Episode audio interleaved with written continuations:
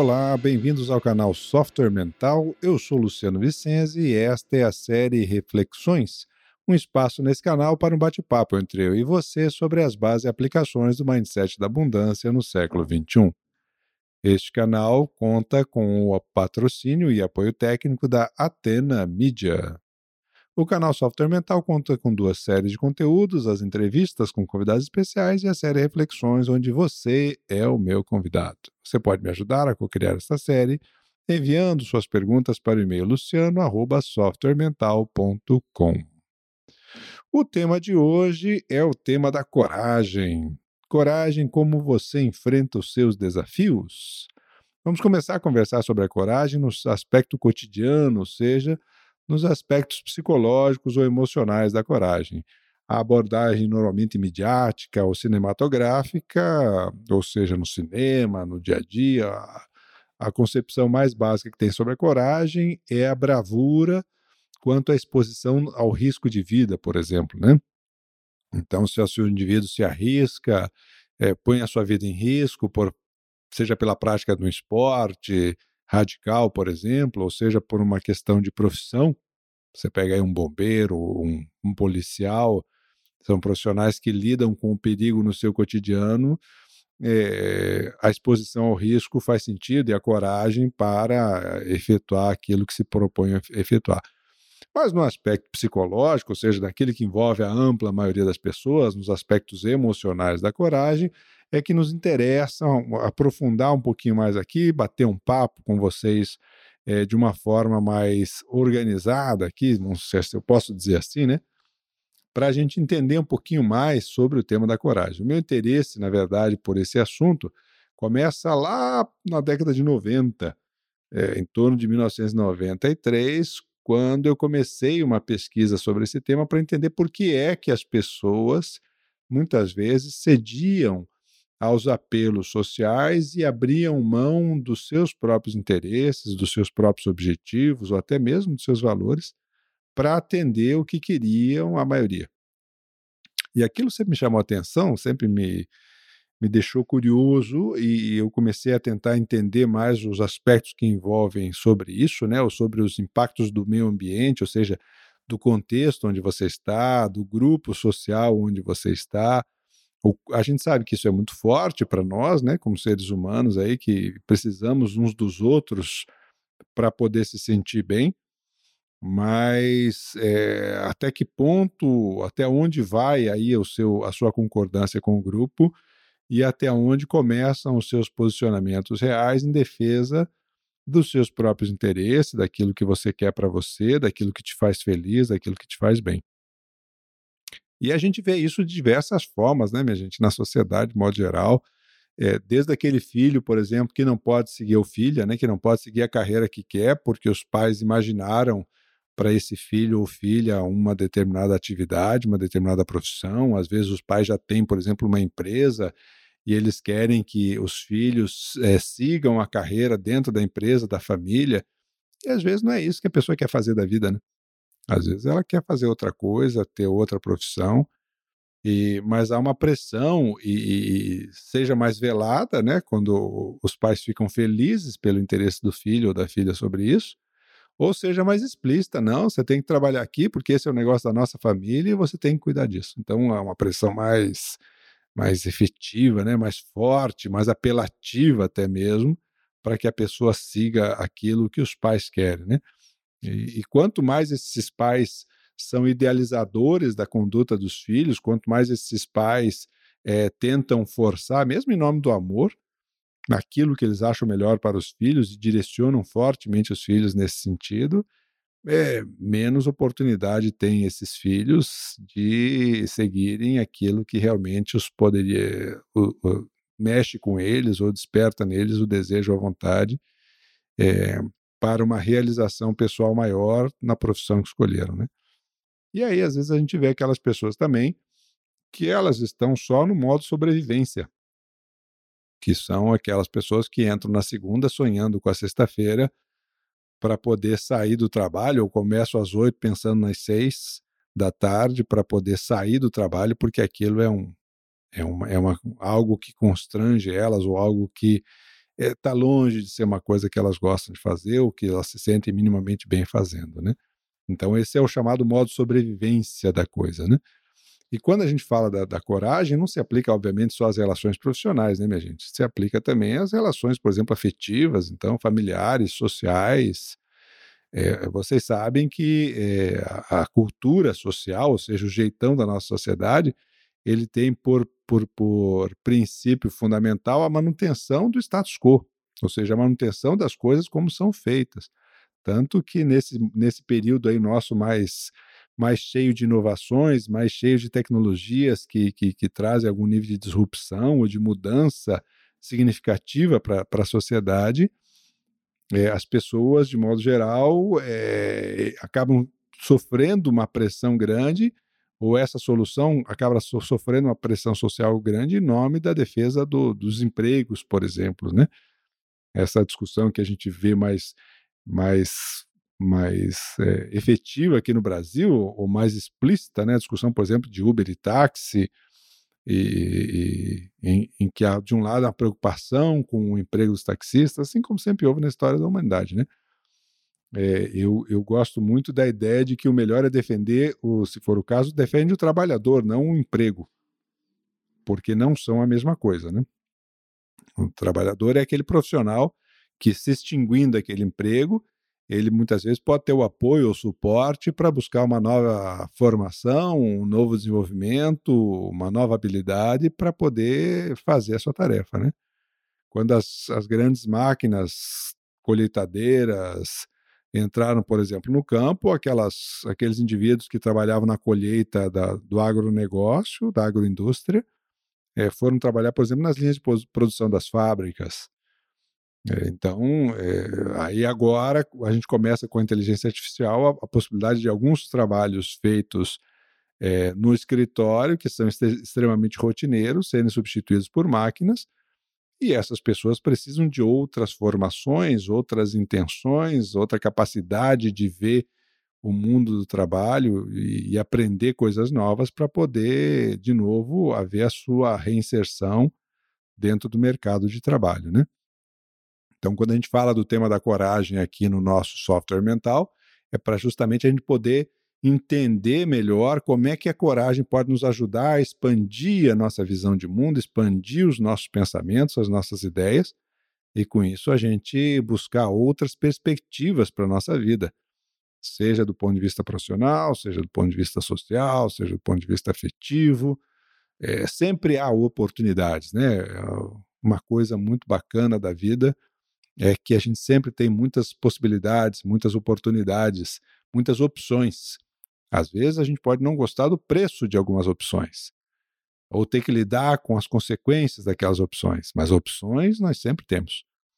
A coragem é justamente a ferramenta que entra aí muitas vezes para poder fazer a diferença nessa história. Então isso me chamava muita atenção naquela época. E eu comecei a estudar, acabei escrevendo um livro, publicando um livro na, no final da, da, da, da, década de 90, na verdade, no final do ano de 2000, um livro chamado Coragem para Evoluir, onde eu, eu, eu, tratei mais do tema sobre um, um, viés ainda mais amplo, um viés sobre a evolução né, do, do indivíduo, do ser humano, de modo geral, e, e os aspectos que poderiam envolver a isso, considerando um, um paradigma ou um modelo que inclusive aborda múltiplas vidas, né? A coragem, o tema da coragem, a coragem é do latim, vem ação com o coração, né? E, e, tem os seus efeitos mais claros, então, nos posicionamentos que a gente assume no dia a dia, na, na, nas mais diversas situações com as quais a gente lida é, na nossa vida. Né? Eu costumo dizer que todo dia a gente, a gente tem oportunidade de expressar ou explicitar a nossa coragem frente aos nossos desafios, né? Ou é, ceder ao, ao nosso ao, ao, nosso conformismo, à nossa zona de conforto, e aí a, engole a coragem e, e, vamos em frente com a vida, né? Então aqui a gente vai falar um pouquinho nesses, nesses próximos episódios aí sobre o tema da coragem, é, no dia a dia, né? A busca aí dos resultados da sua vida, começa justamente por aí. É, é a ação prática do seu posicionamento. A coragem como o combustível da sua força de vontade. Se a sua força de vontade, ela é, normalmente é o que a gente usa né, para conseguir os nossos objetivos, para desenvolver, às vezes, a disciplina em certos aspectos, é porque a gente está lidando fora da nossa zona de conforto. Né? É, a coragem é aquilo, então, que nos impele a sair da zona de conforto. E, e por zona de conforto, sempre é bom lembrar, não quer dizer que seja uma coisa legal. Zona de conforto, pelo menos dentro dessa abordagem da, da psicologia, é uma abordagem relacionada ao que é familiar a você. Aquilo que você já conhece e que já tem um certo domínio sobre isso que é, caracteriza essa chamada zona de conforto. A hora que eu quero sair dessa zona de conforto para buscar alguma coisa nova que me interessa, ou seja, eu entro na zona de desafio, né? Eu saio da zona de conforto para entrar na zona de desafio. O que a gente usa para isso é a coragem. Né? Ou seja, a nossa capacidade de desafiar as nossas próprias fronteiras mentais, sair em busca do novo e ser capaz de lidar com os nossos desafios sem esmorecer, sem titubear, ou pelo menos é, se titubear segurando as pontas para não desistir, né? Para manter os nossos, os nossos objetivos ainda em mente e mesmo com os problemas, e, e não tenha dúvida que cada vez que você tenta fazer alguma coisa diferente, você vai enfrentar problemas, é, a gente seguir em frente, né? Por que, que você tende a enfrentar problemas? Porque as pessoas se acostumam com a gente do jeito que a gente é. Nas nossas relações, é, nós nos medimos o tempo inteiro e nos acostumamos uns com os jeitos dos outros cada vez que uma pessoa tenta fazer uma mudança na sua vida e implementa uma mudança na sua vida, isso necessariamente chama a atenção dos outros. Quanto mais inesperada é essa mudança, ou quanto mais profunda, às vezes, é essa mudança, aquela pessoa então que faz a, a chamada reciclagem na vida, né? a mudança de ponta cabeça, eu costumo dizer assim, aquele efeito quase pipoca, né? onde a pessoa é, vira uma outra coisa na hora que a chapa esquenta, essa, esse movimento, na hora que você fizer, você vai encontrar gente querendo que você volte a ser do jeito que você era antes. É, se todo mundo aplaude a sua mudança, é porque ela ainda é bastante inicial. Ela é bastante é, básica, vamos dizer assim. Quanto mais sofisticada for a sua mudança, quanto mais você assumir algum aspecto seu que difere, por exemplo, do que está estabelecido na nossa cultura é, social, aí você vai enfrentar mais desafios, né? Não é à toa que os inovadores são poucos, porque inovador é aquele indivíduo que tem a coragem de bancar uma ideia que não é consenso, que não é aplaudida por todo mundo, pelo contrário, que enfrenta resistência, cobrança, reclamação, protesto e por aí vai. Isso acontece nas, nas empresas, acontece, mas se você começar a inovar na sua vida, você pode ter certeza que ou sua família, ou seus amigos, ou seu marido, ou sua mulher, ou seus filhos, alguém vai reclamar com você que você está botando as asinhas muito de fora, ou seja, que você está fazendo alguma coisa que não atendia expectativas dos outros, né? E é muito curioso, né, minha gente, porque as pessoas tentam se controlar, né? umas às outras. É um negócio impressionante isso. Como as pessoas tentam controlar umas às outras através das chamadas expectativas e se frustram umas com as outras, se eh, ficam irritadas, ficam nervosas quando a outra pessoa tende a fazer alguma coisa que não era aquilo que eu esperava que ela fizesse. Uma coisa é sim, você combinar alguma coisa com alguém, combinar fazer um trato com alguém e a pessoa descumprir esse trato. Isso é ok. Então, você se chateou porque havia sido feito um, um combinado e a pessoa rompeu esse combinado. Mas muitas vezes, no dia a dia, o desconforto se dá simplesmente porque a gente não combinou, mas eu esperava que você soubesse que era isso que eu ia querer. Ou que eu esperava, na minha expectativa, na minha fantasia, o que eu tinha imaginado para nós dois era tal coisa e você fez diferente. Mas combinou? Não, mas a pessoa devia saber que é assim que eu ia gostar, porque ela me conhece. Porque... Ora, conversa, mano. Mas acontece muito no dia a dia, né? Então, sempre que você procurar sair dessa zona de conforto, é, você vai enfrentar resistência. Então, a coragem tem dois outros componentes ou, ou conceitos para a gente pensar, né? Um deles é a responsabilidade. A coragem, ela existe quando você precisa tomar uma decisão na vida. Decisão, cisão é corte, né? Então, quando você toma uma decisão, ou seja, você faz um corte, você escolhe uma coisa para abrir mão de outra. Essa é a chamada decisão. Olha, eu preciso escolher se eu vou para a direita ou para a esquerda. Eu preciso escolher se eu vou para a América do Sul ou para a Europa. Preciso escolher se eu vou comprar esse carro ou aquele. Isso é uma decisão. Preciso decidir se eu vou continuar nesse emprego ou não, se eu vou procurar ser um empreendedor ou não, se eu vou procurar sair desse relacionamento ou não. Tudo isso são decisões e a decisão é algo que nos expõe muito. Nada fala mais claramente sobre cada um de nós do que a tomada de decisão. Nada fala mais sobre você, porque a hora da decisão é única, ela é solitária. Toda decisão ela é solitária. Muita gente pode dar pitaco na sua vida, muita gente pode vir querendo, com a melhor das boas intenções, te dar um monte de conselhos, mas decidir de fato sobre o que você quer, é você quem decide. Se você concorda com todo mundo e atende todo mundo, e esta é a sua decisão, ok, mas a decisão foi sua. Por isso que não existe essa história de eu não tive opção. Opção a gente sempre tem. O que às vezes as pessoas não querem é pagar o preço das suas opções. E aí vem uma porção de racionalizações, desculpas, justificativas para explicar essas decisões que nem elas compraram direito, né? nem elas acreditaram muito nisso. Então, esse é um, é um primeiro conceito que vem com a questão da coragem. Né?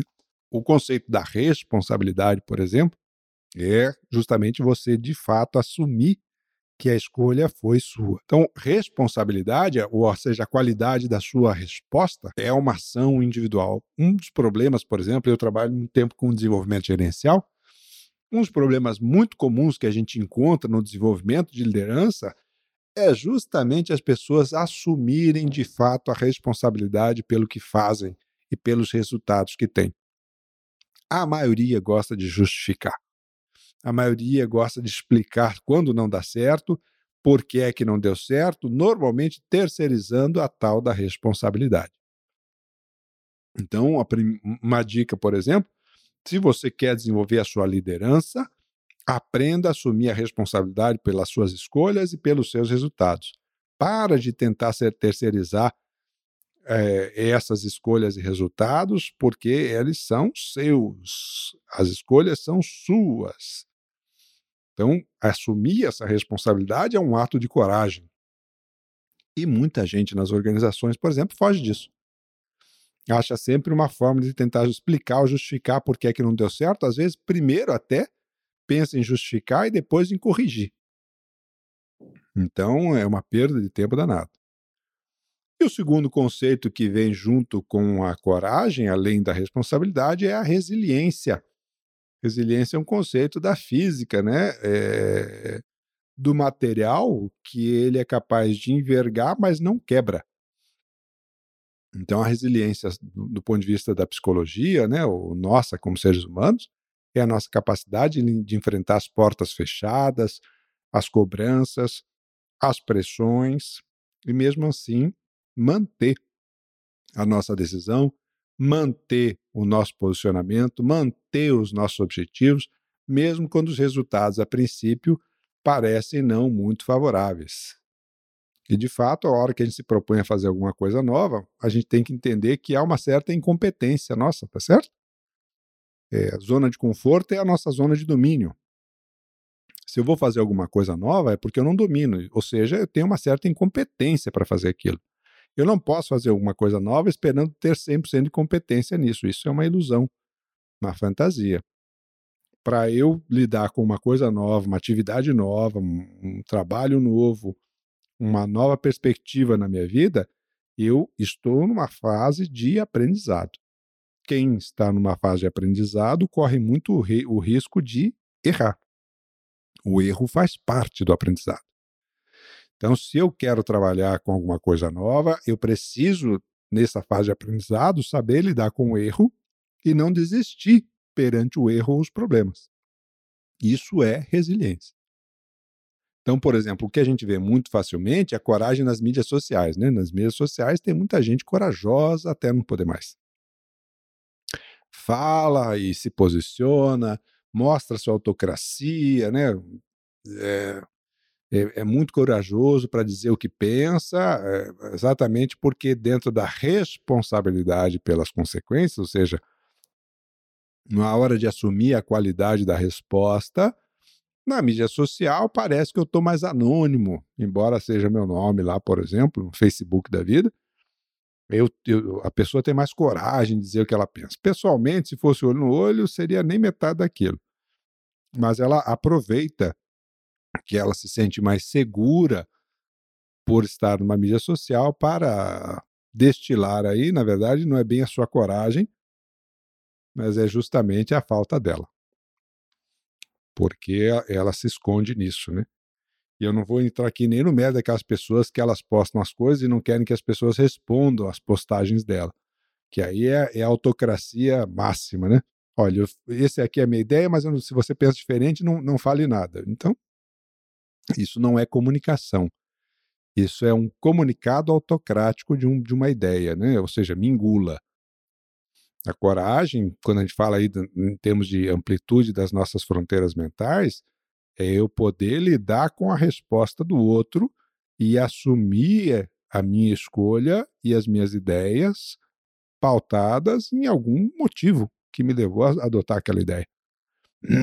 E se eu não tenho confiança nessa minha ideia, se eu não tenho confiança no meu posicionamento, aí algumas pessoas então usam desse artifício do não responda na minha timeline, que é justamente a fuga da troca de ideias, né? Ou seja, é o avesso da coragem nesse caso. A coragem da equilibrada, então, a coragem sadia, ela depende, por exemplo, fundamentalmente também da autoestima, né, que foi o tema que a gente tratou nos episódios anteriores aqui da série Reflexões, né? Tivemos três episódios aqui da série Reflexões falando sobre autoestima. A coragem equilibrada, ela depende dessa autoestima bem trabalhada justamente para que eu saiba utilizar, evitando é, o comportamento que expressa essa autoestima de uma forma inadequada, que é a submissão, a falta de coragem para se posicionar, ou a agressividade na coragem na hora de estabelecer uma comunicação e que, na verdade, se torna uma atitude de agressividade. Né? A coragem, em primeiro lugar, então, daquela que nos interessa para expandir as nossas, as nossas ideias, os nossos conceitos, ela parte justamente do pressuposto de que eh, eu preciso enfrentar a, os impactos, as consequências daquela minha, daquele meu posicionamento, daquela minha ideia. O medo, então, por, portanto, ele não é o oposto da coragem, como às vezes a gente pensa. É muito comum nessa zona de desafio, ou seja, na hora que eu estou saindo da zona de conforto e entrando na zona de desafio, eu sentir certas inseguranças. Isso é normal. É, o medo, a questão que a gente tem que avaliar nessa questão é se ele paralisa você ou se você continua em frente seguindo aí em torno daquilo que você quer, buscando novamente os seus objetivos, né? Eu gosto muito de uma frase que diz assim que o oposto da, da coragem não é o medo. O oposto da coragem é o conformismo, ou seja, a vida dentro da zona de conforto. Esse sim é o oposto da coragem. Ter medo é uma reação natural do nosso instinto de sobrevivência e das nossas reações aos perigos físicos ou psicológicos, né? Outra definição que eu gosto muito é a da Brené Brown, que é autora do livro é, Coragem de Ser Imperfeito, onde ela diz que a coragem é a medida da sua vulnerabilidade. Nós vamos explorar melhor isso aí num próximo episódio, para falar um pouquinho mais sobre essa questão da vulnerabilidade. Tá bem, minha gente? Por hoje nós vamos ficando por aqui. É, tratamos aí alguns aspectos iniciais da abordagem da coragem. No nosso, no nosso próximo episódio da série é, reflexões, nós voltamos com é, novamente o tema da coragem, parte 2, tá bem? Qualquer dúvida ou questão, por favor, mande o seu e-mail para o para mim, né? Arroba, luciano arroba softwaremental.com e a gente aproveita para discutir aqui nesse espaço. Grande abraço a todos e até uma próxima oportunidade.